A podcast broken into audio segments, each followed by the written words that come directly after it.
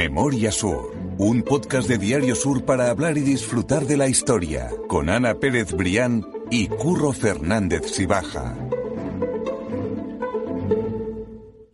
Hola Ana, ¿qué tal? Hola Curro. ¿Todo bien? Todo bien, todo en orden. Ya enfocando este último fin de semana de, de esta Semana Santa tan extraña, la verdad. Desde luego. Pero vamos a seguir, como tú dices, hablando de Semana Santa. Pero antes quiero hacer un inciso porque nos ha pasado una cosa muy curiosa y es que tenemos una oyente, que es Noemí Carbonero, de la, la propietaria, la dueña de la, de la cuenta de Instagram, Twitter y, y demás redes sociales Málaga My City, que nos ha dicho que cree que puede ser familia directa de Micaela Merchán. De una de las iluminadas. Exactamente, de verdad. Qué alegría ese mensaje, ¿eh? Fíjate, Desde al luego. final todo conectado. Nos ha pedido información porque dice que estaba escuchando el podcast y que, bueno, que, que por lo que estábamos contando y por el apellido y tal, podía ser familia, no sabemos si directa, pero familia. Y, además hecho- es una de las que ha, de las que ha escuchado desde niña esa historia en su casa, ¿no? Exactamente. La historia de los encuerichis, Eso que es. hacíamos referencia. Dice que le gustaba, que le gustó cuando escuchó lo de Encuerichi porque algo que había escuchado en casa, pero tampoco se situaba muy bien y. Pues nada, Oye, ahí tiene el podcast, tiene la No, información. no, desde luego, hemos y- dado- sí, sí, sí. hemos dado pie para que bueno, se y le enviaremos también la documentación para que, para que pueda rebuscar, porque, bueno, yo me acuerdo cuando hice ese, ese tema eh, para, para el periódico, para Sur, eh, encontré la sentencia de Narciso Díaz Escobar, que, que, como recordamos fue el, el defensor precisamente de Micaela Merchán, de su supuesta, eh, pues no sé qué sería, a lo mejor tatarabuela o... eh, No sabemos y, qué le tocaría. Y eh, entonces la sentencia, que tiene más de 150 folios, bueno, viene recogido todo el, el proceso del interrogatorio a los encausados y es absolutamente eh, que le hemos estado echando un vistazo, Sí, le hemos ¿verdad, echando un ojo Curro? de empezar y es- y, y es delicioso, es Sí, para sí. hacer un artículo nada más sobre esa sentencia. Es una mezcla Así entre- que, entre se la- cómica, trágica Se la mandaremos para ver si tiene algún vínculo con Micaela Merchan, bueno, que nos dé después también Eso que la, esperamos. la pista sobre si tenemos como oyente a una de, de sus descendientes o no. Esperamos, esperamos ese feedback. Sí, sí. el, el capítulo de Lo Iluminado de Tolox, que funcionó muy bien, que vamos a dejarlo en las notas del podcast para quien quiera escucharlo, que es esa especie de secta que se forma en Tolox y que Sí, una sí. historia muy guay que... El- con, el, con el delirio del fin del mundo de fondo. Eso es. Y, y bueno, la verdad es que es una historia curiosa. Vamos a dejar en las notas del podcast ese capítulo y vamos a retomar esa eh, historia, ese pe- pequeño especial que hemos hecho de capítulos del podcast por Semana Santa. Eh, ya lo hicimos la semana pasada con ese capítulo entrevista, primera vez que salíamos del, Sí, es verdad. del, eh, a grabar a la calle con Paula Tencia y con Trini García Herrera. Y ahora vamos a detenernos en 10 curiosidades, 10 historias que seguramente no sepas de la Semana Santa de Málaga.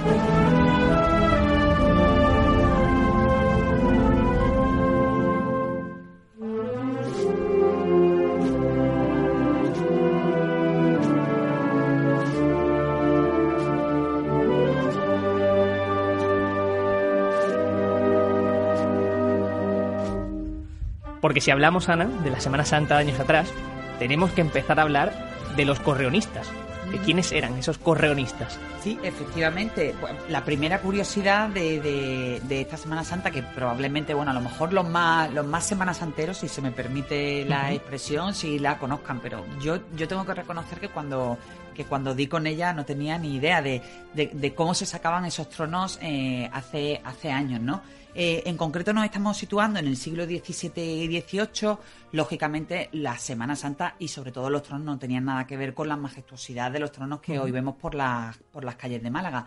Eh, en, aquella, en aquella época los, los tronos eran mucho más pequeños, se llamaban tronos de, de- de peana de carreta y bueno, la forma de sacarla era completamente diferente. No, est- estaban los hombres de trono, pero a la hora de movilizar esa, esa infraestructura con las imágenes eh, encima, al ser los tronos más pequeños, tenían un sistema, lo- los hombres de trono eran llamados los correonistas, y tenían un sistema eh, que consistía en, en unas bandas que iban en, en diagonal en el pecho de los, de los hombres de trono, y entonces los, eh, los varales, como, como, mm, como se dice, bueno, pues eh, se deslizaban a través de, esa, de esas correas y llegaban a la altura de las caderas y ahí se y de esa manera se movilizaba el trono. Los tronos tampoco tenían patas, curro, y una vez que, que la imagen paraba, lo que hacía es que se sostenían con enormes, con enormes horquillas. Que por cierto, esa tradición, eh, yo la verdad tampoco tengo muy en la, en la cabeza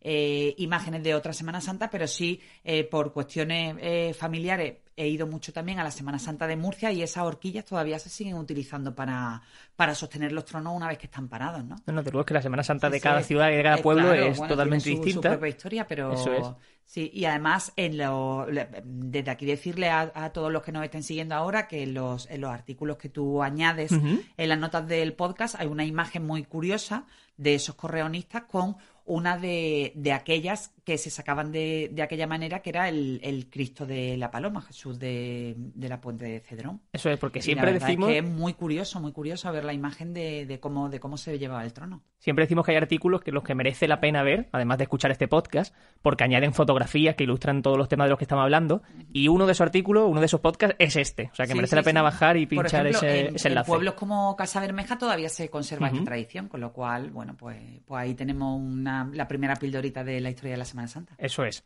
Y por cierto, Ana, también vamos con la, con la segunda. Si pensamos históricamente en el sentido que, tenían las cofradías, hay que entenderlo como una organización social, una organización que ayudaba a todos sus integrantes. Pero ¿de qué manera se ayudaba a los integrantes? Sí, efectivamente. Yo creo que además también, más allá del sentimiento religioso que puede aglutinar a todo el, mundo cofrade, eh, indudablemente nacieron también con una función social.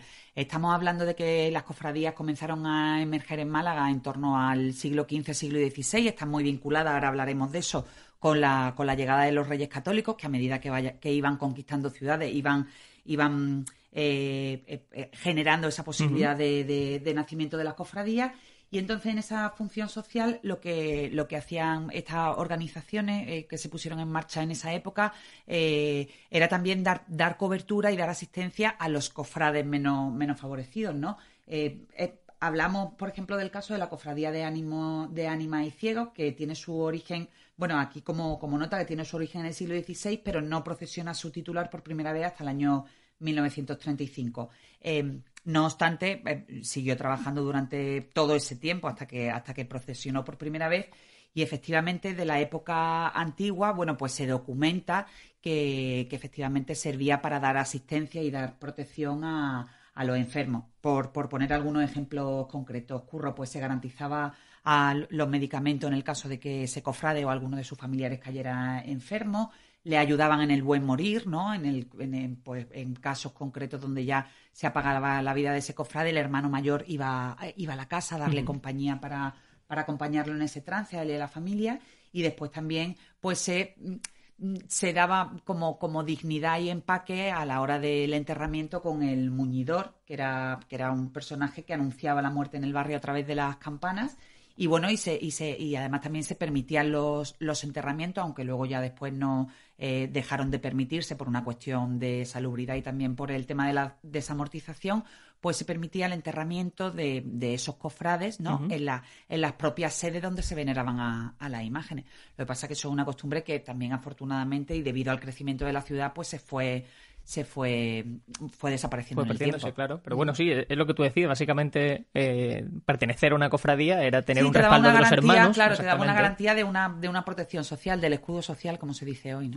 Déjame, Ana, que esta tercera te la cuente yo, porque ya lo vimos en el último capítulo, y es precisamente que los gremios de trabajadores han estado históricamente relacionados con la Semana Santa de Málaga, como puede ser el caso de Viñeros, con la Vid, la Esperanza con los toneleros, que nos lo dijo Trini García Herrera en el último episodio, o la Virgen del Carmen, que aunque no procesiona como tal, sí está muy relacionada con los pescadores de Málaga. O sea que, siempre hay una relación. Bueno, la fiesta grande de, de, de Málaga, del arranque del, del, verano. De hecho, mucha gente dice que hay una costumbre en Málaga, no sé si a ti a lo mejor te la contaban de pequeño, que hasta que no procesionaba la Virgen del Carmen por la agua de Málaga no te podías dar el primer baño. Exactamente. Y creo que fue Maripe Palara también la que nos dijo que se creía incluso que era beneficioso para la salud hacerlo cuando ya se había producido esa Primero te mojaban los pies en San Juan y luego ya te daba el baño con la Virgen del Carmen. Sí, eso lo he escuchado yo de pequeña, bueno, y no deja de ser una curiosidad amable, ¿no? Sí, sí, una, una característica propia de Málaga, desde luego.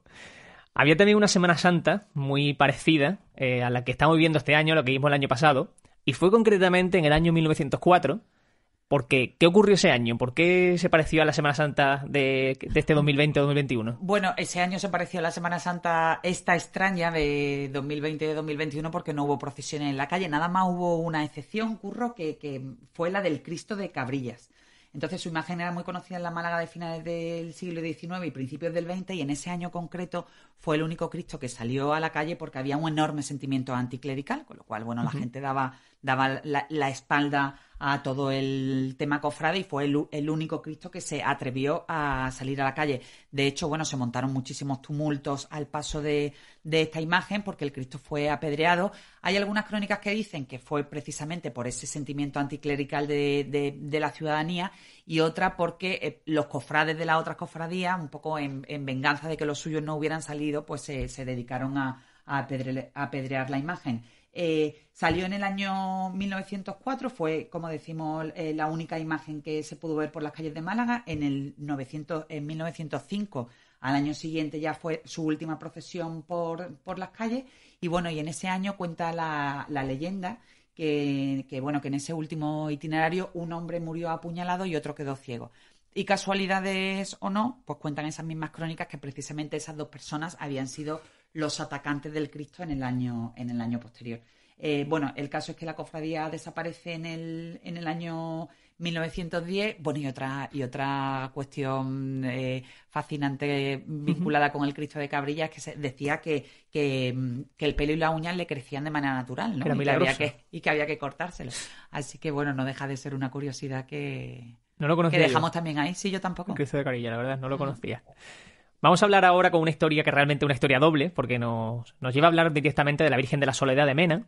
Y antes de que se uniera con la Cofradía del Cristo de la Buena Muerte en 1915, la imagen procesionaba, pero lo hacía de forma independiente, hasta que en el siglo XVII, perdón, cuando se llegó a enfrentar incluso con los tribunales, en, con los obispos de la época, ¿verdad? Sí, efectivamente, el protagonista es el obispo moscoso y, un poco el origen de este conflicto eh, era que la, la, Cofradía de la Virgen de la Soledad quería seguir siendo independiente y el obispo, sin embargo, quería que se, que se uniera a la Cofradía de la, de la Angustia. Llegaron a juicio, efectivamente, y la Cofradía de la Soledad ganó el juicio y el derecho de la independencia. Pero a cambio, el obispo moscoso sí pidió que, si querían seguir, o pidió, o bueno, o, a modo de una bajo la manga, lo obligó a que si querían seguir con esa independencia tenían a cambio que mantener económicamente un hospital que, que acababa de abrirse en la zona del Perchel. Finalmente, bueno, pues afortunadamente las partes llegaron a un acuerdo y la Virgen salió saliendo a la calle de manera independiente hasta que finalmente se unió con,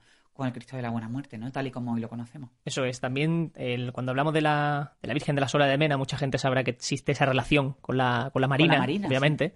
Y también vamos a contar esa historia porque es muy breve, muy corta, pero muy llamativa. Y es que precisamente ese vínculo data del año 1756, cuando hubo un naufragio de la fragata española frente a las costas de Málaga.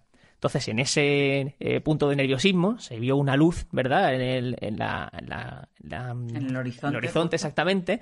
Y esa luz donde llevaba fue precisamente al camarín de la Virgen de la Soledad. Así que consiguieron llegar a, tierra y consiguieron ver dónde se situaba esa luz y de entonces existe ya esa relación que fue la que salvó la vida o eso al menos lo que salvaron, se cuenta. Se salvaron, ellos fueron a dar las gracias por ese mm, por, por, aquel milagro, ¿no? Porque en, lo peor de la tormenta pues se encomendaron a Dios y bueno, ellos asumían que esa salvación había venido por parte de esa lucecita que venía del camarín y justo eh, ellos habían pedido, eh, nada más llegar a ese, a ese lugar donde estaba la, Virgen de la Soledad, eh, pidieron celebrar una misa de acción de gracias. ¿Qué ocurre? Que al ser sábado santo no era posible el culto, el párroco los avisó y entonces la, Armada, los miembros de la tripulación se, se, dirigieron directamente al Vaticano para solicitar esa posibilidad de agradecer a la Virgen la, la salvación de los hombres, ¿no? Entonces, bueno, pues ahí el Papa eh, Benedicto XIV dio una, ya le concedió a la cofradía el título de pontificia y además también les concedió una bula que les permite celebrar eh, misa de acción de gracia el sábado santo. Por eso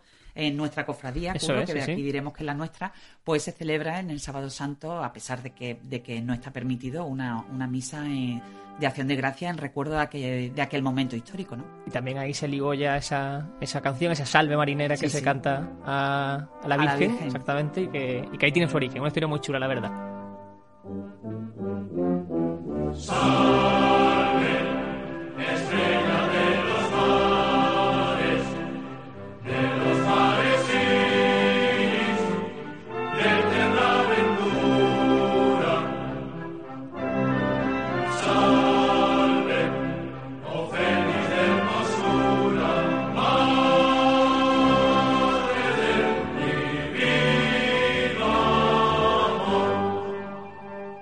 Hay otra historia también muy conocida por todos, que es la de Zamarrilla, que está relacionada con esa rosa y con el bandolero, pero realmente el nombre de Zamarrilla no tiene mucho que ver con esa historia, sino que es algo mucho más mundano, ¿verdad, Ana? Sí, bueno, hay muchísimas leyendas sobre el origen de Zamarrilla y lógicamente una de las más fascinantes es la del bandolero que se refugió en el, eh, bajo el manto de Zamarrilla y que, y que le clavó el puñal y que la, rosa, ¿no? Se, la, rosa o el clavel, ahora no lo recuerdo muy bien, la, la flor que lleva, se tiñó de rojo, ¿no? Pero eh, hay documentos históricos que vinculan precisamente esta historia de Zamarrilla a la historia de los reyes católicos. Hemos comentado, Curro, que a medida que los reyes católicos iban conquistando tierras, pues iban también haciendo las reparticiones, ¿no? En, ese, en, concreto, esa parte de, la iglesia de Zamarrilla eh, se le fue concedida a, a la iglesia, también con una condición, ¿no? Era eh, que, el propietario de aquellas tierras las podía alquilar por dos vidas, es decir, eh, la, que le correspondiera a él y después a uno de sus descendientes. Eh, ¿Qué ocurrió? Esta zona concreta de, la Trinidad, que correspondía, que ha correspondido finalmente con, la cofradía de Zamarrilla, fue alquilada a una señora que se llamaba Isabel López.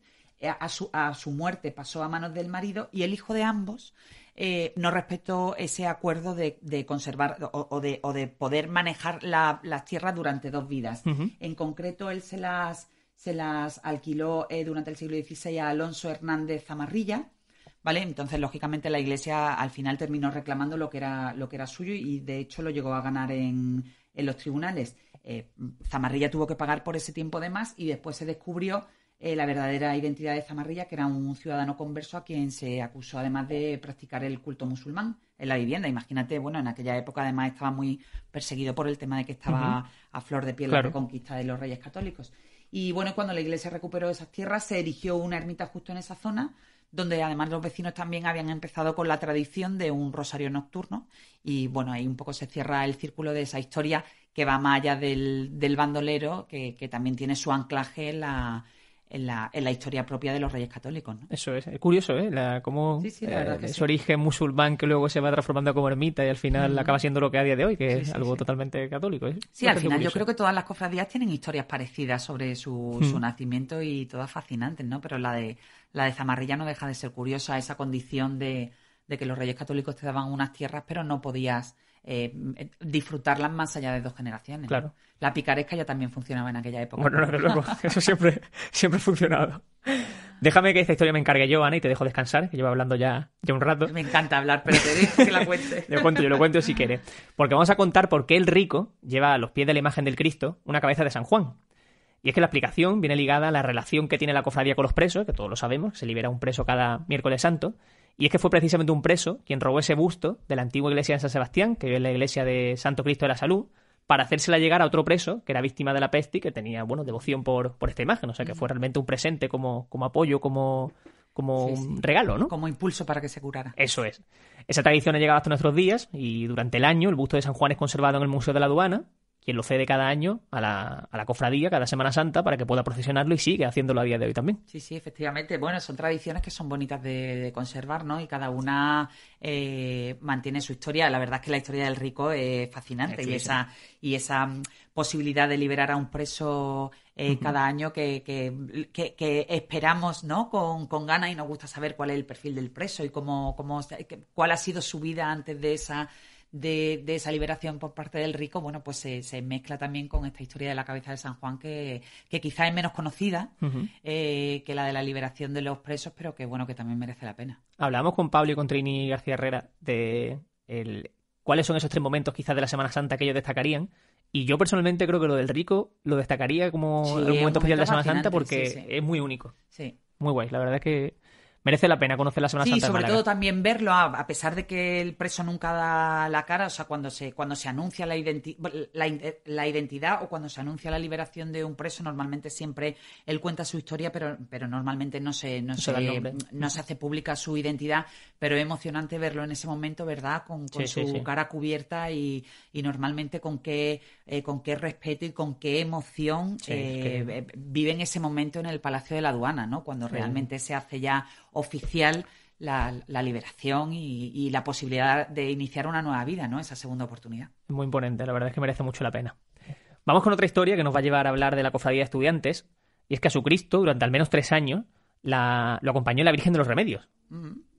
Sí, efectivamente, no todas las cofradías tenían la posibilidad de contar, posibilidad económica de contar con un Cristo y con una, y con una Virgen. Era, fue el caso de, de los estudiantes y bueno, y ahí entra en, en juego la Virgen de los Remedios, que, que, hoy en día se venera en la iglesia de los Santos Mártires y a la que también se le atribuye un milagro. Hablabas tú, Curro, muy bien antes de, de, de ese milagro que salvó a la Armada eh, Española en, la, en, las costas de Málaga mm, por parte de la Virgen de la Soledad y también la Virgen de los Remedios está vinculada a una historia de mar a un, maremat, a un, a un maremoto o a, una, a, a, una amenaza de maremoto que, que, sacudió, entre otras, también la costa de Cádiz justo un año después de, de ese momento de la Armada, en el año 1755.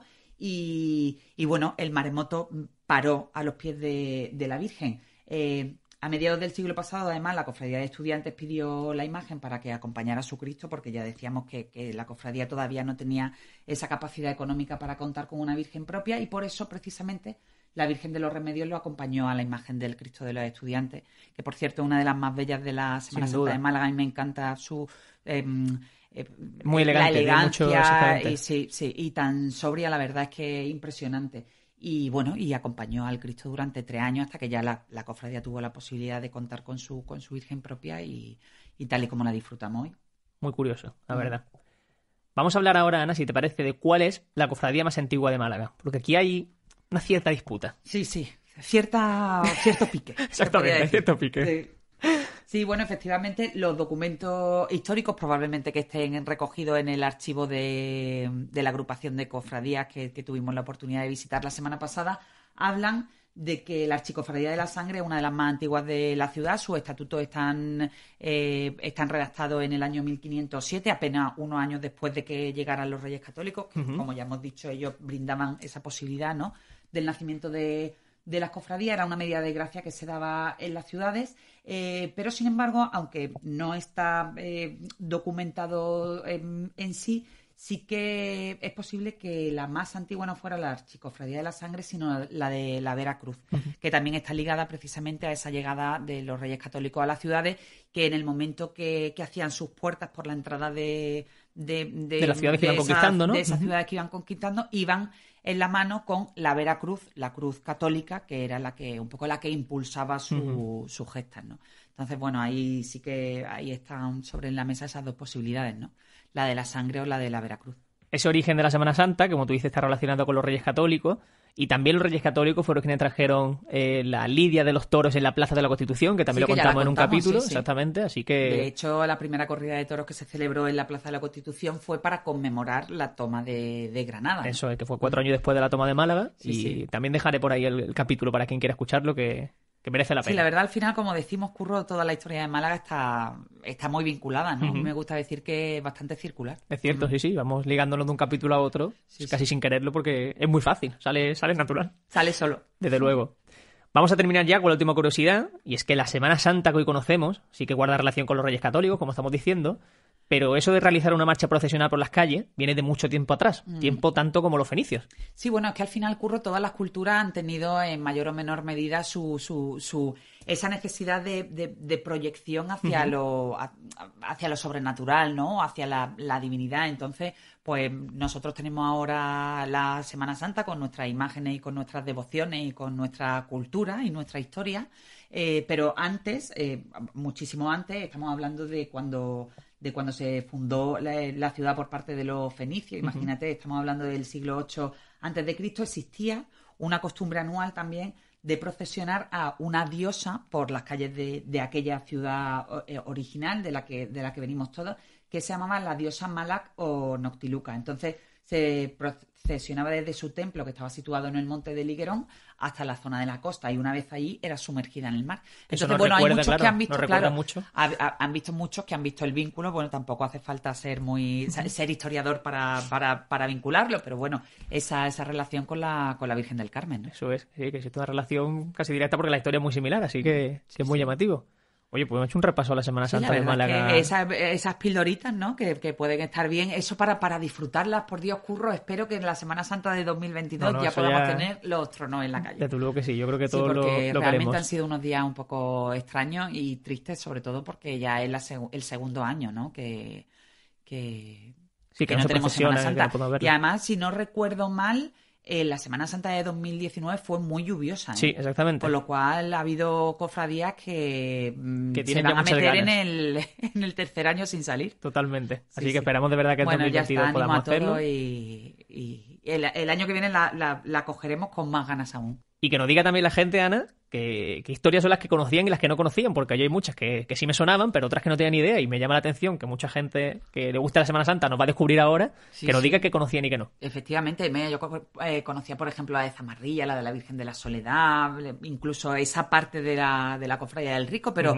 a mí, mm, singularmente, casi la que más me ha llamado la atención es la primera, ¿no? La de los correonistas, imaginar esa manera en la que tenían los hombres de trono de... De, de, De arrastrar, de Eso arrastrar los es, sí. de- poner en esas correas que, que iban en el pecho los, los varales a la altura de la cadera y de ahí, pues, procesionar la imagen, ¿no? Y como tenían que bajarlo, ¿eh? con esas horquillas Sí, sí, que sí. también eh, me, me es llama un la esfuerzo, es un gran esfuerzo de llevar un trono. Yo creo que, que tanto en el siglo XVII, XVIII, eh, de los que hemos hablado, como ahora, que ya además los tronos son mucho, son mucho más grandes, hay más, más hombres de Desde trono, luego. pero lógicamente el peso es importante. Desde luego, que nos lo cuenten si quieren en Twitter. Yo soy arroba curro baja en Twitter. Y yo soy arroba Ana Pérez Brián. Que nos cuenten por allí sus impresiones y vamos Nos a dar por concluida. Nos encanta siempre, nos encanta siempre Desde tener sí. a la gente al otro lado y que, no, y que nos vayan llegando ese, ese ese feedback.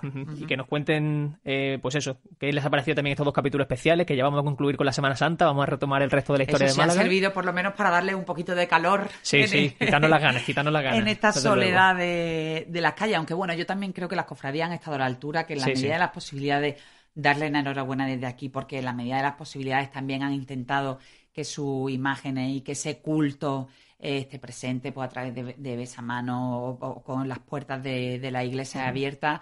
Que bueno, que para, para la gente que es cofrade y que realmente necesita ese contacto con, con, con la imagen y con su devoción, pues bueno, yo creo que si no eh, mm, si no como estar en la calle, pero sí ha sido un bálsamo importante que, que bueno, que se agradece, ¿no? Y sentir ese vínculo familiar, lo que hemos hablado muchas veces, que las Sí. cofradías están muy ligadas a la familia y, y que mucha gente necesita estar cerca de las imágenes para sentirse cerca de su familia. Totalmente. Así que- Qué bonito eso que has dicho, Curro. No, pero es que completamente cierto, pero es completamente sí, cierto, es verdad, es verdad. Pues Ana, que mil gracias, que nos escuchamos la semana que viene y contamos muchas más historias de Málaga. Perfecto, Curro, a ti siempre. Memoria Sur es un podcast de Diario Sur. Escucha un nuevo episodio cada semana en iVoox, Spotify, Apple Podcast y consulta las referencias de este episodio en diariosur.es.